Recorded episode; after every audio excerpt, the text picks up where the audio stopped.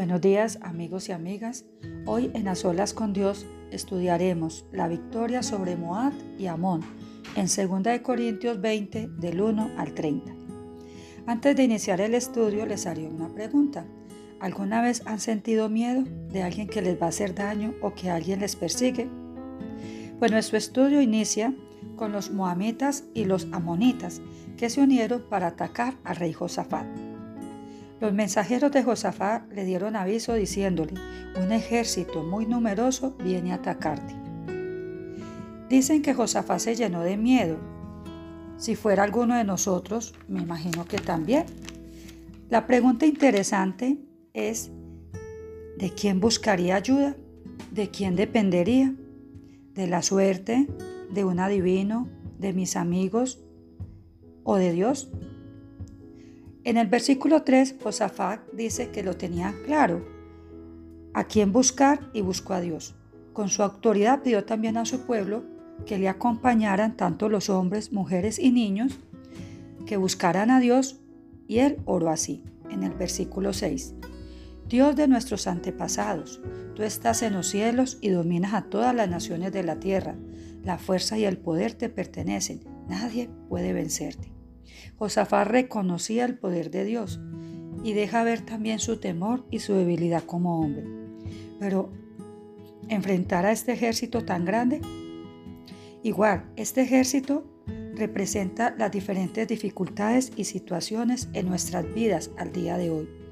Y Dios te dice que Él peleará contra este ejército así sea un problema económico, un problema de salud, un problema con sus hijos, un problema del hogar, de su trabajo.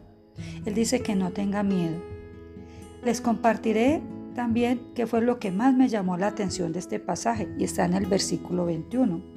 El rey Josafá se puso de acuerdo con su pueblo y en vez de escoger a los mejores jefes para pelear, eligió a varios cantores que iban marchando enfrente, frente del ejército alabando a Dios con un himno que dice, glorificada a Jehová, porque su misericordia es para siempre.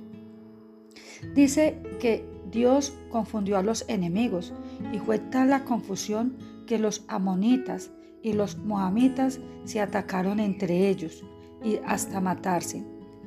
Así fue como cayeron derrotados. Entonces Josafat y su ejército fueron y se apoderaron de todas sus pertenencias. Esto duró tres días. Y al cuarto día se reunieron en un valle para bendecir a Dios, porque esto es el valle que hoy en día se le conoce como el Valle de la Bendición. Cuando los demás pueblos de la región se enteraron de que Dios mismo había peleado contra los enemigos de Israel, tuvieron mucho miedo y ya no se atrevieron a pelear contra Israel.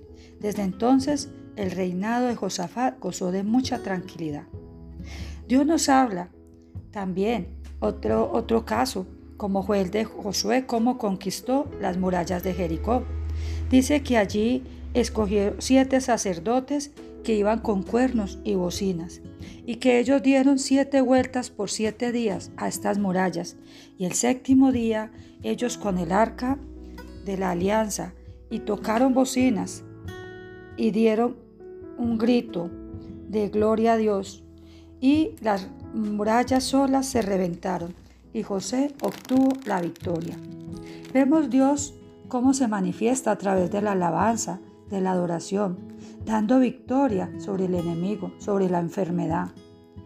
Amigo mío, amiga mía, que escucha hoy esta palabra de Dios. Dios busca que lo adoren en espíritu y en verdad. Lo vemos en Juan 4, 23 y 24.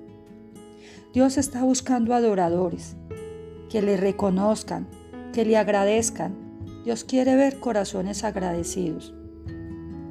¿Qué acciones considero que debemos de poner en práctica? Primero, buscar a Dios en todo tiempo.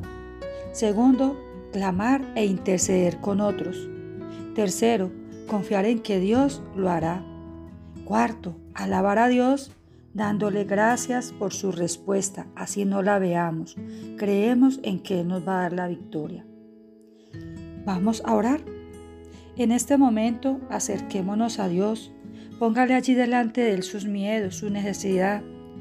O si quiere darle gracias, también puede ser el momento de darle gracias por su respuesta. La victoria con Dios es segura. Gracias Señor por esta mañana. Yo te alabo y te bendigo, Señor, por cada persona que ha escuchado esta palabra. Padre, en tu nombre, Señor, me uno a ellos, a su necesidad. Padre, y hoy declaro que la victoria, Señor, es sobre el enemigo, sobre la enfermedad, sobre las situaciones económicas, sobre los miedos, Señor. Padre, tú eres propicio a cada necesidad. Tú conoces de qué están necesitados, amado Dios. Hoy me uno para que seas tú, Señor, solo por tu amor y por tu gracia, respondiéndole, Señor, porque ellos así podrán ver y creer, Señor, que tú eres el mismo de hace dos mil años, que tú eres el mismo que hace milagros, que tú eres el mismo, Señor, que murió en la cruz por nosotros. Amado Dios, yo te alabo y te bendigo en esta mañana y te doy muchas gracias por tu palabra y por cada persona, Señor, que escucha hoy tu mensaje, por cada persona que tú tocas hoy su corazón para que sean agradecidos y te alaben a partir de hoy. Gracias, Señor, por tu respuesta. Gracias, amado Señor. En el nombre de Jesús. Amén.